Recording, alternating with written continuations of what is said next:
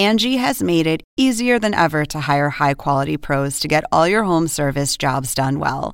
Just bring them your project online or with the Angie app, answer a few questions, and Angie will connect you with local pros who match your specific needs. Or book a service instantly at an upfront price. So join the millions of homeowners who use Angie to care for their homes and get your next home service job done well. Download the free Angie mobile app today or visit Angie.com. That's A N G I.com.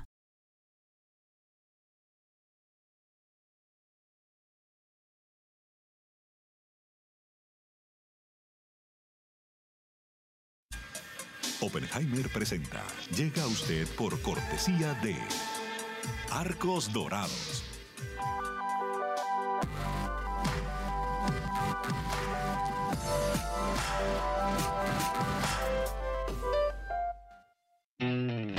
UAD es más que una universidad. Es vivir una experiencia única de aprendizaje. Es tu tiempo de vivir. UAD Experience. ¿Sabías que según un estudio de la Universidad de Oxford, casi la mitad de los trabajos actuales podrían dejar de existir en 10 años? La inteligencia artificial llegó para quedarse. ¿Cómo te va a afectar la automatización? ¿Cuáles son los trabajos del futuro? Andrés Oppenheimer te lo cuenta en su nuevo libro, Sálvese quien pueda. Y no te quedes atrás. Encuéntralo en librerías.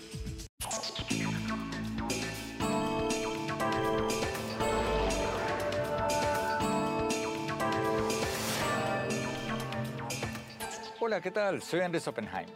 ¿Está en peligro la democracia en México? El año que viene van a haber elecciones presidenciales en México y hay una gran polémica por el plan del presidente Andrés Manuel López Obrador de achicar y reducir los poderes del Instituto Nacional Electoral, que es la agencia electoral independiente que organiza y monitorea las elecciones en México. López Obrador dice que el INE tiene un presupuesto demasiado grande, que es un derroche de dinero.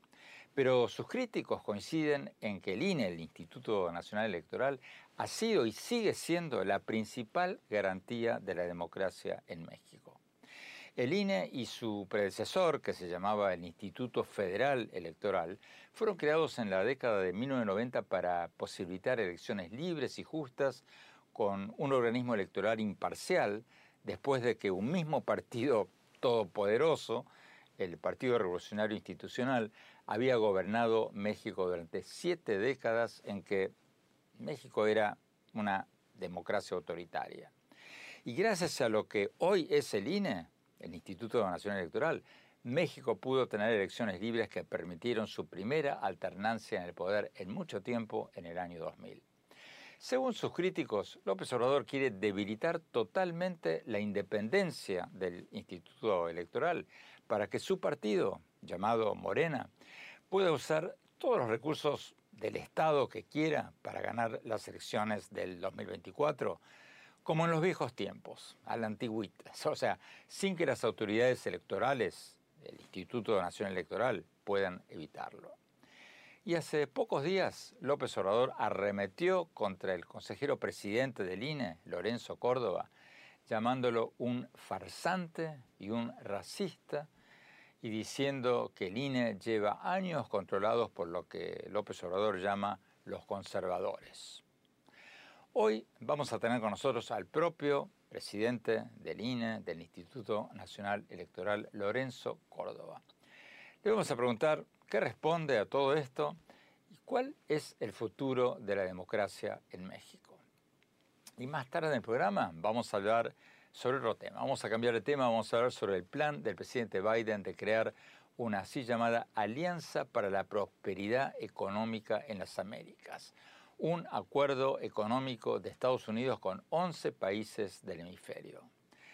Pero la gran pregunta es, ¿estamos hablando de un plan ambicioso de integración regional o, o de algo muy pero muy vago que todavía está muy pero muy verde?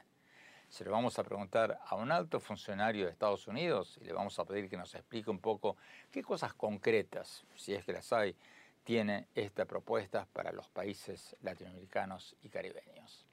Y después, en nuestro segmento habitual, El Innovador de la Semana, vamos a tener a Doménica Obando, la cofundadora de Talently, una empresa de reclutamiento de trabajadores tecnológicos con sede en Perú que se está expandiendo en varios países latinoamericanos. Bueno, vayamos a México. Empecemos con el tema del futuro de la democracia en México.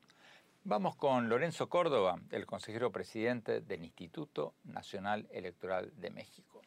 Acaba de publicar un libro llamado La democracia no se toca, junto con el consejero del INE, Ciro Murayama. Vamos a la entrevista.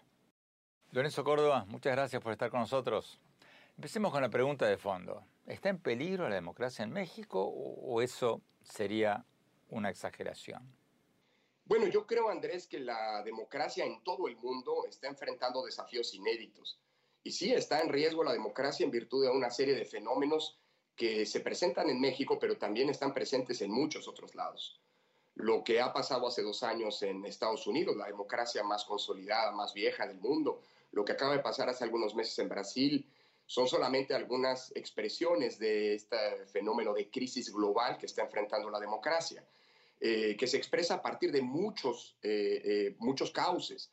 La polarización hoy adicionada de intolerancia, el fenómeno de las noticias falsas y de la desinformación, que con las redes sociales y el Internet, la irrupción de estos nuevos mecanismos de comunicación, adquiere un potencial nocivo mucho mayor que la mentira, digámoslo así, que siempre había acompañado el quehacer político, eh, el desencanto con los resultados de los gobiernos, eh, de, las políticas de los gobiernos democráticamente electos eh, y, y, consecuentemente la crisis de algunas de las instituciones claves de las democracias, como los partidos o los parlamentos, son solamente algunas de estas expresiones. Hoy además hay que sumarle un fenómeno novedoso, que es la descalificación desde el poder también de los sistemas electorales y de las autoridades encargadas de recrear la democracia a través de las elecciones.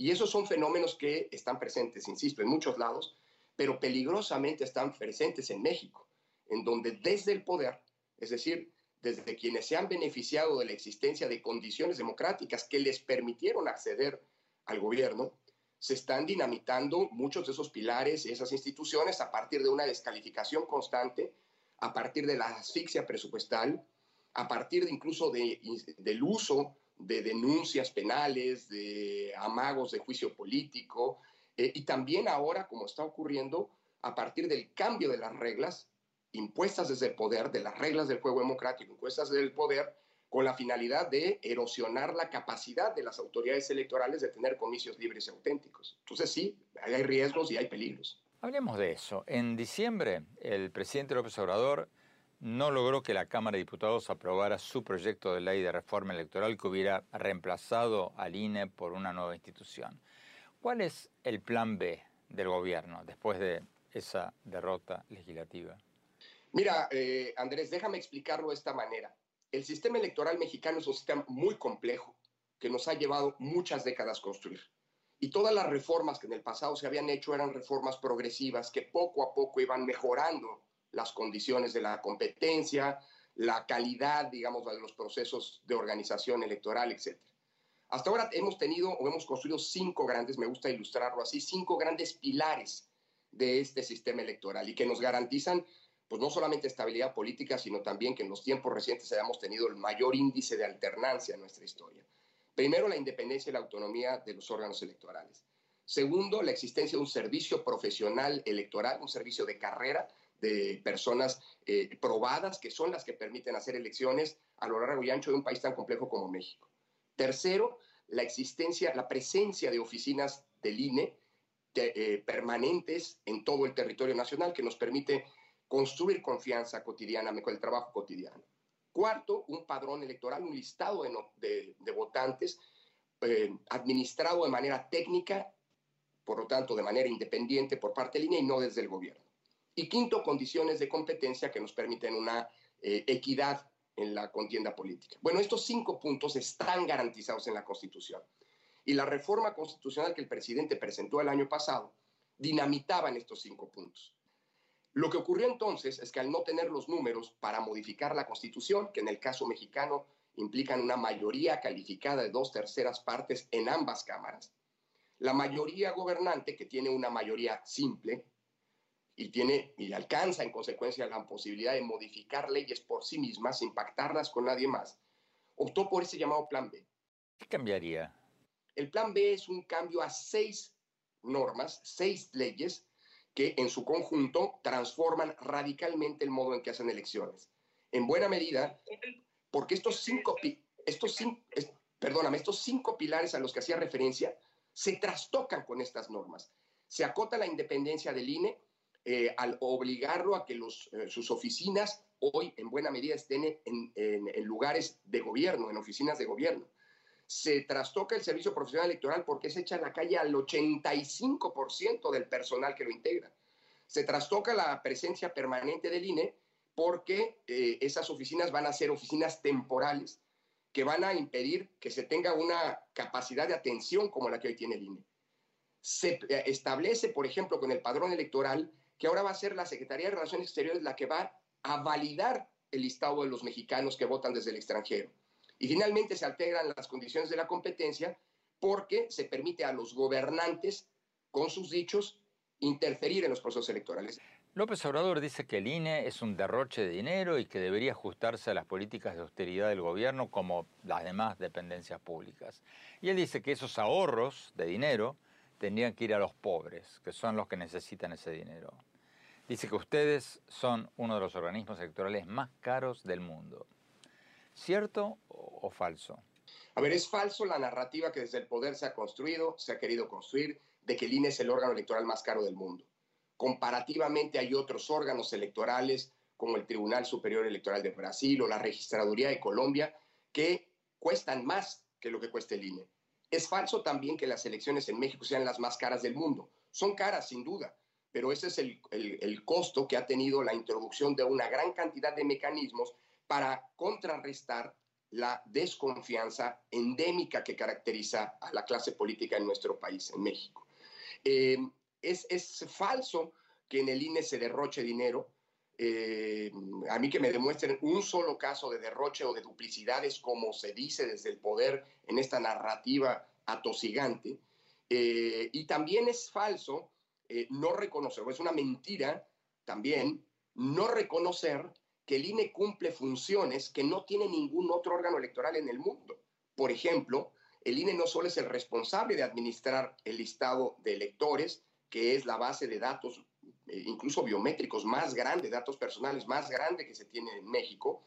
Eh, no todos los órganos electorales lo hacen y ningún órgano electoral en el mundo es responsable de monitorear todas las señales de radio y televisión de manera permanente para garantizar que las reglas del modelo de comunicación política efectivamente se cumplan. Lorenzo Córdoba, quédese con nosotros, por favor. Tenemos que ir a un corte. Cuando volvamos, queremos preguntarle qué responde a las acusaciones del presidente López Obrador de que usted es un farsante y un racista. No se vayan, ya volvemos.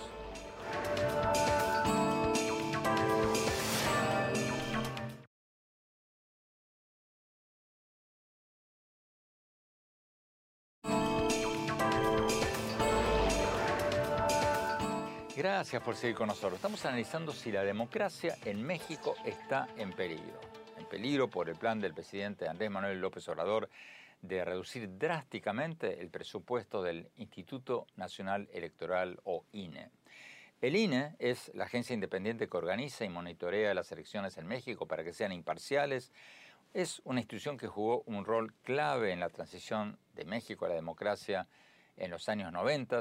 Ahora los críticos dicen que el gobierno la quiere debilitar, la quiere destruir y que si se debilita o destruye el INE, el partido de gobierno va a poder usar todos los recursos del Estado a su favor sin que las autoridades electorales puedan evitarlo, por ejemplo, en las elecciones del año que viene. Estamos hablando con Lorenzo Córdoba, el consejero presidente del INE. Sigamos con la entrevista. Lorenzo Córdoba, el presidente López Obrador lo llamó a usted hace pocos días un farsante y un racista. ¿Qué responde usted a estas acusaciones? Mira, lamento mucho que un primer mandatario del país intente personalizar eventuales diferencias. Yo soy un funcionario de Estado y no voy a entrar eh, nunca a argumentos ad hominem, argumentos personales. Dicho lo anterior, creo que el presidente se refiere a una intervención telefónica ilegal que ni el gobierno anterior ni el gobierno actual han eh, procesado jurídicamente, han identificado, en donde sí, ciertamente, en 2015, en una llamada privada, me referí de una manera poco afortunada, por decirlo menos, incluso despectiva, a un grupo de personas que se arrogaron la eh, eh, representación de todos los indígenas del país, como si eso fuera posible, y llegaron a chantajear a la autoridad electoral pidiendo candidaturas, diputaciones, quiero decir, ni siquiera candidaturas, diputaciones, nos dijeron cuántas diputaciones nos van a entregar y si no nos da, denos dinero. Es decir, un grupo de chantajistas a los que ciertamente yo me referí en una conversación privada de manera despectiva, eh, situación por la cual, debo decir, honrosamente, soy probablemente, si no el único, de los pocos funcionarios que ofrecieron una disculpa pública y una disculpa privada. Y además, tengo el privilegio de formar parte de un órgano colegiado, el Consejo General del INE, que ha tomado en los últimos nueve años una gran cantidad de medidas afirmativas para permitir por primera vez que hoy en el Congreso mexicano tengamos representación de los pueblos indígenas. ¿Qué es lo que más le preocupa a usted del nuevo proyecto del presidente López Obrador de reformar el INE mediante un paquete de leyes secundarios, o lo que en México se conoce como el Plan B? O sea, ¿cuál de las seis reformas que propone ahora el presidente es la que más le preocupa a usted? Mira, probablemente la más grave son múltiples. Yo he dicho que estas reformas implican una constelación de inconstitucionalidades, pero probablemente la más grave, la que pone en riesgo literalmente a las elecciones en el futuro en el país, es la que elimina, desmantela, sabemos que se ha utilizado hoy la idea y la reforma bien que la cumple de destazar al INE, eh, eliminando todos los órganos que hoy nos permiten hacer elecciones, es decir, los órganos que están dispersos territorialmente y que nos permiten que las elecciones se lleven a cabo, que se llaman las juntas distritales. Hoy hay una junta distrital en cada uno de los 300 distritos electorales en los que se distribuye el país. Hoy esas juntas se integran por cinco funcionarios de carrera. Todos estos funcionarios, de acuerdo con la reforma, esos cargos desaparecen y se reducen a una sola persona que puede tener un solo asistente con lo cual hoy la capacidad operativa con esta reforma se ve comprometida. Y en el futuro se abre la puerta, Andrés, a que, digamos, los problemas electorales sean de la siguiente naturaleza, que no se instalen todas las mesas de votación, las casillas como las llamamos, que no se instalen en los lugares donde deben instalarse, que no se integren por los ciudadanos que deben haber sido eso, que sorteados y capacitados para ocupar ese cargo, y, en, en cuarto lugar, que los votos se cuenten mal. Es decir, por primera vez estamos frente a una reforma que pone en riesgo la existencia de elecciones, o sea, la operación misma de las elecciones, y eso sería gravísimo, porque estas dejarían de ser, como han sido hasta ahora, el espacio de, a pesar de nuestras diferencias, en el que la disputa por el poder se, se traduce o se transita de manera pacífica. Estaríamos frente a la posibilidad de que la gobernabilidad democrática y la estabilidad política se quiebre por la incapacidad en la que se va a colocar al INE de hacer elecciones, de operar las elecciones.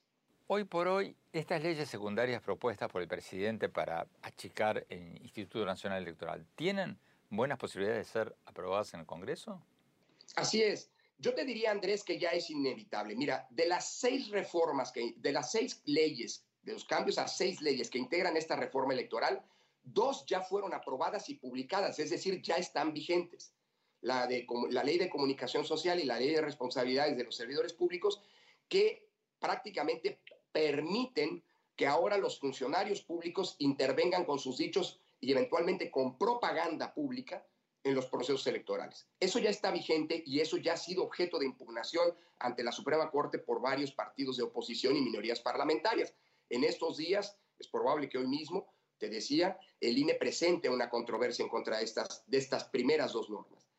Y lo más, eh, eh, lo inminente es que las otras cuatro leyes que forman parte de esta iniciativa de reforma electoral se aprueben en las próximas horas en el Senado de la República. Estas otras cuatro normas ya pasaron todo el proceso legislativo.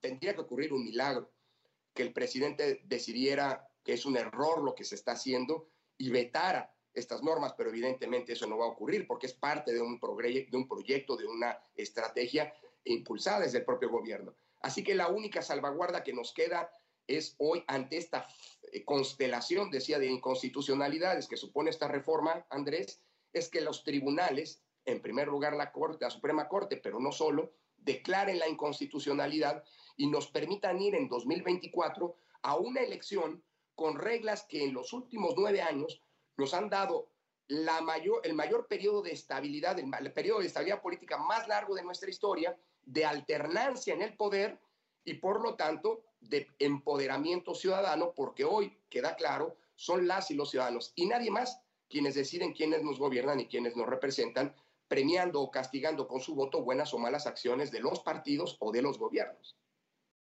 Lorenzo Córdoba, muchísimas gracias por esta entrevista. Señalemos que además del Instituto Nacional Electoral, los partidos opositores Va por México y Movimiento Ciudadano también han pedido a la Corte Suprema una acción de inconstitucionalidad contra las reformas electorales de López Obrador. El presidente ha dicho que si la Corte le da la razón a estas demandas, abro comillas, no pasaría nada. Sería una manchita más al tigre. Cierro comillas. Tenemos que no corte. Cuando volvamos, vamos a hablar con un alto funcionario de Estados Unidos sobre el plan del presidente Biden de negociar un plan económico para la prosperidad de las Américas. ¿Es algo serio o un castillo en el aire? No se vayan, vamos a ver si lo podemos responder. Ya volvemos.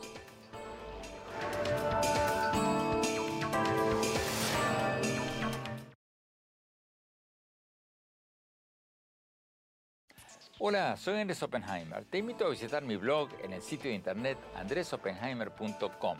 Ahí puedes ver mis entrevistas y mis más recientes artículos. Y si te registras, te vamos a mandar por email un extracto de mi libro Sálvese quien pueda, sobre cuáles son los trabajos que tienen más futuro. Te espero.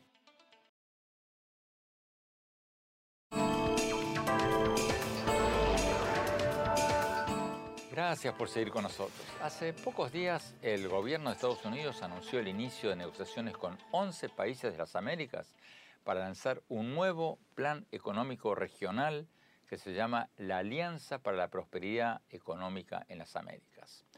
El proyecto regional había sido anunciado ya por el presidente Joe Biden en la Cumbre de las Américas en Los Ángeles el año pasado, pero según funcionarios de Estados Unidos ahora está arrancando formalmente. Incluye, entre otros, a Canadá, Chile, Colombia, Costa Rica, República Dominicana, Ecuador, México, Panamá, Perú y Uruguay. Pero la gran pregunta es, ¿estamos hablando de un plan serio o esto es un castillo en el aire? Tenemos con nosotros a José Fernández, el subsecretario del Departamento de Estado para el Crecimiento Económico, la Energía y el Medio Ambiente. Vamos a la entrevista. Subsecretario, muchas gracias por estar con nosotros. Secretario, el gobierno de Estados Unidos anunció esta propuesta hace pocos días.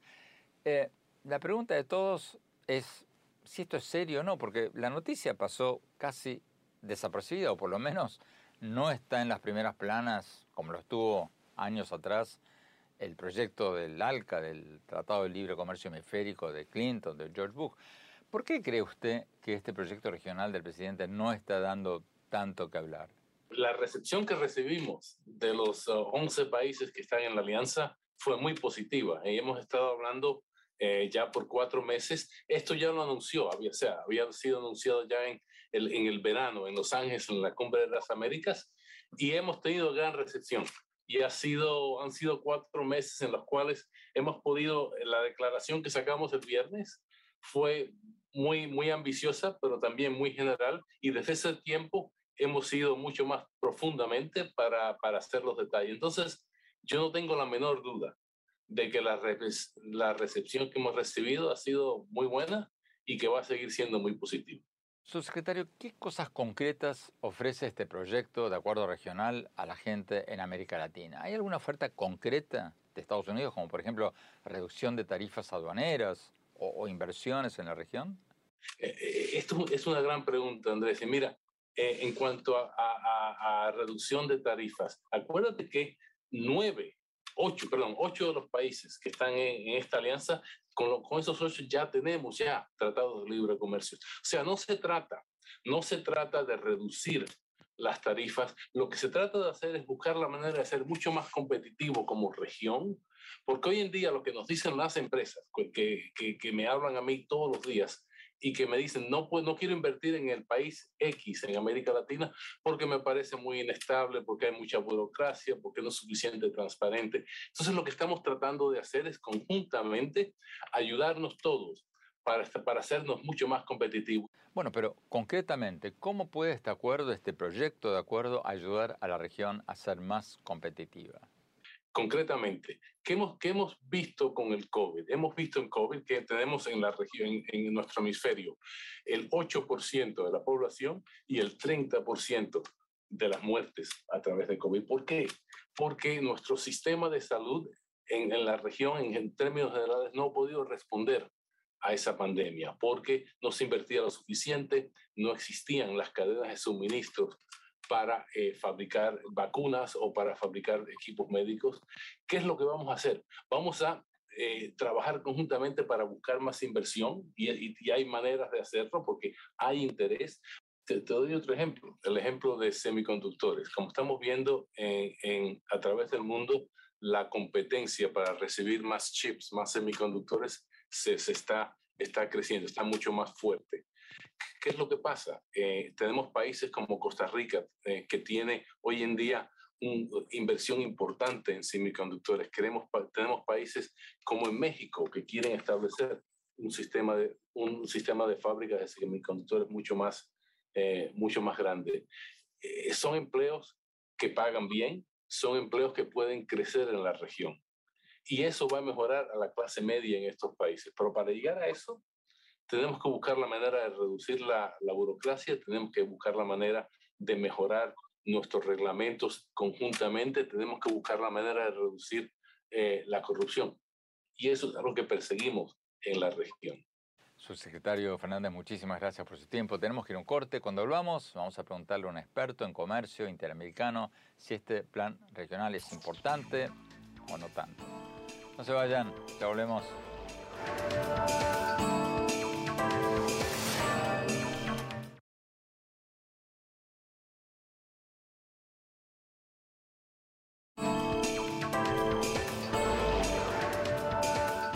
Gracias por seguir con nosotros. Estamos analizando el nuevo proyecto regional del presidente Joe Biden llamado la Alianza para la Prosperidad Económica en las Américas. Hace pocos días, Estados Unidos anunció el inicio de negociaciones con 11 países de las Américas para lanzar este proyecto. En el bloque anterior, el subsecretario de Estado, José Fernández, nos decía que es un plan muy prometedor. ¿Es cierto o no tanto? Vamos a preguntárselo a Eric Farnsworth, exfuncionario del gobierno de Bill Clinton, actualmente director de la oficina de Washington de la organización no gubernamental Consejo de las Américas y un experto en comercio. Vayamos a la entrevista. Eric Farnsworth, muchas gracias por estar con nosotros. Eric, ¿qué opinas sobre este plan del presidente Biden, este acuerdo para la prosperidad económica de las Américas? ¿Es algo ambicioso? ¿Tan ambicioso como el acuerdo, el plan de acuerdo de libre comercio de las Américas de los años 90 o, o no? Bueno, creo que es una iniciativa importante, pero ahora mismo no sabemos dónde terminará. Es una declaración de principios y pautas, pero debe desarrollarse antes de que podamos evaluar realmente para ver cuál será su importancia. No es tan ambicioso como iniciativas anteriores como el Área de Libre Comercio de las Américas de la década de 1990. Por supuesto, la política ha cambiado desde entonces, pero los países de la región buscan una mayor ambición de Estados Unidos y van a trabajar con Washington para ver si eso se puede realizar. Pero, ¿usted piensa que va a ser algo concreto de, de esto? Realmente está por verse. Creo que muchos países se han involucrado, al menos aquellos con los que he hablado lo han hecho con una mente abierta, con la voluntad de ver lo que la administración de Joe Biden tiene en mente. Pero aquí estamos tratando con principios, no con detalles, y hay mucho interés por ver lo que realmente se está proponiendo. Entonces, si no hay algo que salga de esto relativamente rápido, creo que los países van a perder interés. Desde junio del año pasado se anunció por primera vez como concepto en la Cumbre de las Américas en Los Ángeles. Y los países han estado esperando desde entonces. Y lo que han recibido es básicamente una declaración de principios. No han recibido propuesta, lineamientos específicos, términos de cómo esto podría concebirse como un comercio estratégico o un acuerdo económico. Entonces, ya sabes, hay algunas propuestas importantes que deben responderse y con suerte, se responderán muy rápidamente, porque de lo contrario, las personas comenzarán a perder interés. Eric François, muchísimas gracias. Tenemos que ir a un corte. Cuando volvamos, vamos a nuestro segmento habitual, el innovador de la semana. Y después, mi opinión sobre si está en peligro la democracia en México. No se vayan, ya volvemos.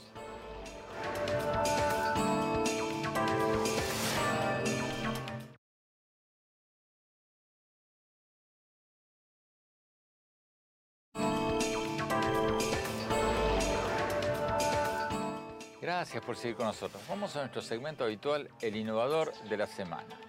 Hoy les vamos a presentar a Doménica Obando, la cofundadora de Talently, una empresa de reclutamiento de trabajadores tecnológicos con sede en Perú, que está ofreciéndole, dándole empleo a trabajadores tecnológicos en toda América Latina y se está expandiendo en varios países de la región. Ellos empatan a quienes buscan trabajo en empresas tecnológicas con las empresas que los buscan y en muchos casos entrenan a estos postulantes. Vamos a la entrevista. El innovador de la semana es presentado por falabella.com, un nuevo punto de partida. Doménica, muchas gracias por estar con nosotros. Doménica, ustedes dicen en su sitio de internet que quieren ser la principal plataforma de reclutamiento tecnológico de América Latina. ¿Qué le ofrecen a la gente que busca trabajo en empresas tecnológicas? Muy buena pregunta, Andrés. Como dices, nosotros estamos buscando posicionarnos como la principal plataforma de reclutamiento, en primer lugar de Latinoamérica y luego del mundo. ¿Qué le ofrecemos nosotros al talento tecnológico de Latinoamérica y del mundo? Les ofrecemos acceso a un perfil profesional donde ellos realmente puedan ser evaluados por empresas, no necesariamente eh, como aún se ve por las empresas en las que estuvieron anteriormente, sino por sus principales skills, los años de experiencia que tienen en cada una de esas habilidades. Estamos en un mundo donde las empresas buscan trabajar por las habilidades duras y blandas que uno ha demostrado a lo largo de su vida, a pesar de no haber tenido la oportunidad de trabajar o de estudiar en algún lugar de gran nombre. Estamos en un mundo de muchas más oportunidades y ese es definitivamente el diferencial que buscamos darle al mundo. A ver si entendí bien. Ustedes conectan a gente que no necesariamente tiene un título de ingeniería o un título universitario con empresas tecnológicas. Nosotros conectamos a personas de todo tipo de background, tanto educativo como profesional, con empresas tecnológicas, pero creo que el gran valor que le damos al talento es que viene a la plataforma de Talently, puede validar sus skills profesionales de forma muy objetiva, porque pasa por pruebas técnicas, pasa por pruebas em, también de comportamiento, que finalmente hacen que la empresa pueda tomar una, una, decisión muy objetiva, no por cómo se ve la persona, no por eh, qué background educativo tiene, sino realmente por las habilidades que tiene, porque la empresa quiere contratar personas muy capaces, muy hábiles, independientemente por qué universidad pasó o siquiera si pasó a la universidad. En los últimos meses, Doménica, las grandes empresas tecnológicas mundiales como Google o Microsoft o Amazon y muchas otras han despedido a decenas de miles de empleados. Todos estos ingenieros despedidos en Estados Unidos no van a significar mucho más competencia para la gente que trabaja en tecnología en América Latina? De acuerdo contigo, eh, creo que el tema de los layoffs y los despidos masivos es un tema mundial eh, y es un tema que no solo afecta a empresas de tecnología. Eh, nosotros como vemos esto es, pues sí, por un lado, profesionales latinoamericanos tienen más competencia, pero creo que en todo caso tener más competencia es tener más oportunidades de ir por más y retarse más. Sin embargo, notamos de que la industria tech y el crecimiento de la búsqueda de empleos tech no ha parado, sino que más bien industrias tradicionales están buscando más ingenieros y tienen más acceso a estos ingenieros eh, de calidad que antes eran imposibles de sacar de estas big tech estadounidenses. Por otro lado, vemos que también startups eh, más pequeñas, más early stage, más growth stage, que antes no podían competir con los salarios de estas big techs, ahora también tienen acceso a ese talento. Entonces, creo que en el fondo sí estamos en un mercado de más competitividad, pero lo veo como algo muy positivo, porque también estaba pasando que los salarios de estas profesiones estaban creciendo muy alto, que era imposible contratar a gente, y ahora creo que estamos en un, eh, en un mercado un poco más eficiente de uso de recursos, de mayor competitividad, que finalmente vamos a ver que va a traer resultados positivos en el largo plazo. Doménica, muchísimas gracias. Mucha suerte con Talently. El innovador de la semana es presentado por falabella.com, un nuevo punto de partida. Tenemos que ir a un corte. Cuando volvamos, mi opinión sobre el tema con el que iniciamos el programa. ¿Está en riesgo la democracia en México? No se vayan, ya volvemos. En falabella.com la calidad la dejamos en manos de expertos. Creo que hemos encontrado el santo grial 3.0. Aprobado, aprobado, aprobado. ¡Uh, caracoles! Miles de marcas, miles de emprendedores, la mejor calidad. Todo lo que necesitas está en el nuevo falabella.com. Descarga la app.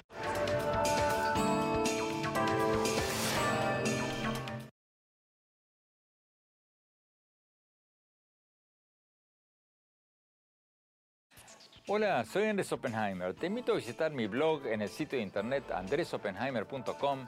Ahí vas a poder ver mis entrevistas y mis más recientes artículos. Y si te registras en el blog, te vamos a mandar por email un extracto de mi libro Sálvese quien pueda, sobre cuáles son los trabajos que tienen más futuro. Te espero.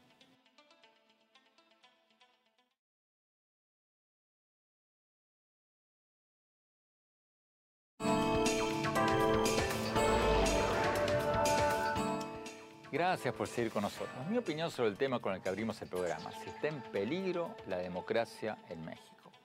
En peligro por este plan del presidente Andrés Manuel López Obrador de achicar el Instituto Nacional Electoral, o sea, el organismo independiente que organiza y monitorea las elecciones en México.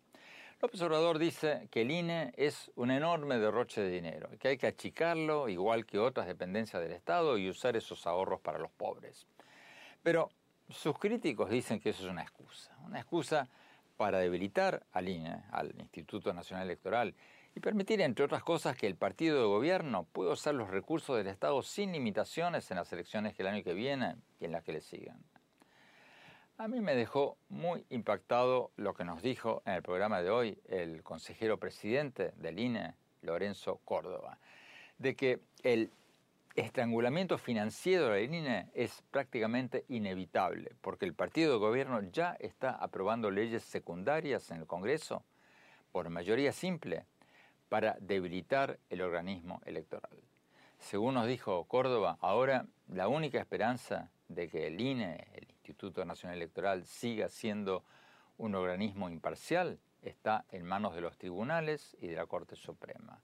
O sea, que a menos que la Corte Suprema declare inconstitucionales estas leyes para debilitar el Instituto Nacional Electoral, ya estas leyes son una realidad. ¿Por qué creo que todo esto es muy, pero muy preocupante? Porque me consta de que el INE y su predecesor, el Instituto Federal Electoral, fueron un factor clave, probablemente la clave con mayúscula, que hizo posible la transición de México de una democracia autoritaria o de la dictadura perfecta, como lo llamó en su momento Mario Vargas Llosa, a una democracia con elecciones libres a principios de este siglo. Yo lo vi con mis propios ojos, porque fui corresponsal del Miami Herald en México en los años 90, escribí un libro sobre el sistema político mexicano de entonces y recuerdo muy, pero muy bien el rol fundamental que jugó el Instituto Federal Electoral. Fue la institución que se ocupó de vigilar que el gobierno dejara de usar recursos estatales para ganar las elecciones. Fue el organismo fundamental para lograr que todos los candidatos de todos los partidos, del gobierno y de la oposición, tuvieran igual acceso a los medios y que no hubiera más fraudes electorales. O sea, fue el organismo estatal independiente que hizo posible que hubieran elecciones libres, justas e imparciales. Si ahora van a debilitar el Instituto Nacional Electoral, si van a cortar su presupuesto a nivel de dejarlo sin buena parte de su personal esencial, ¿quién va a garantizar que el partido de gobierno no use todos los recursos del Estado a su favor para ganar las próximas elecciones, como pasaba en los viejos tiempos? ¿Quién va a garantizar que haya un conteo de votos transparente? Y quizás lo más importante, ¿quién va a lograr convencer al perdedor de que no hubo fraude y evitar crisis políticas? Son preguntas muy, pero muy preocupantes para el futuro no solo de la democracia, sino también de la estabilidad política y económica de México. Bueno, se nos acabó el tiempo. Los invito a visitar mi blog en la página de internet andresopenheimer.com. Síganme en mi Twitter, arroba OpenheimerA, en mi página Facebook, Andrés Oppenheimer, y en Instagram, en mi cuenta, Andrés Oppenheimer Oficial. Gracias por acompañarnos. Hasta la semana próxima.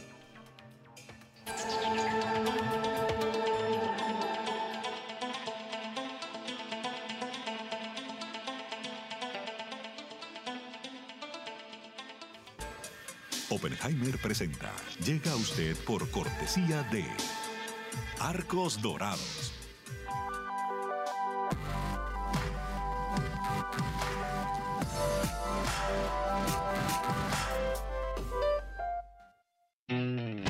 UAD es más que una universidad. Es vivir una experiencia única de aprendizaje. Es tu tiempo de vivir. UAD Experience.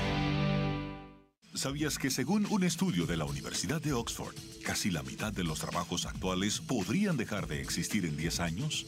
La inteligencia artificial llegó para quedarse. ¿Cómo te va a afectar la automatización? ¿Cuáles son los trabajos del futuro? Andrés Oppenheimer te lo cuenta en su nuevo libro, Sálvese quien pueda. Y no te quedes atrás. Encuéntralo en librerías.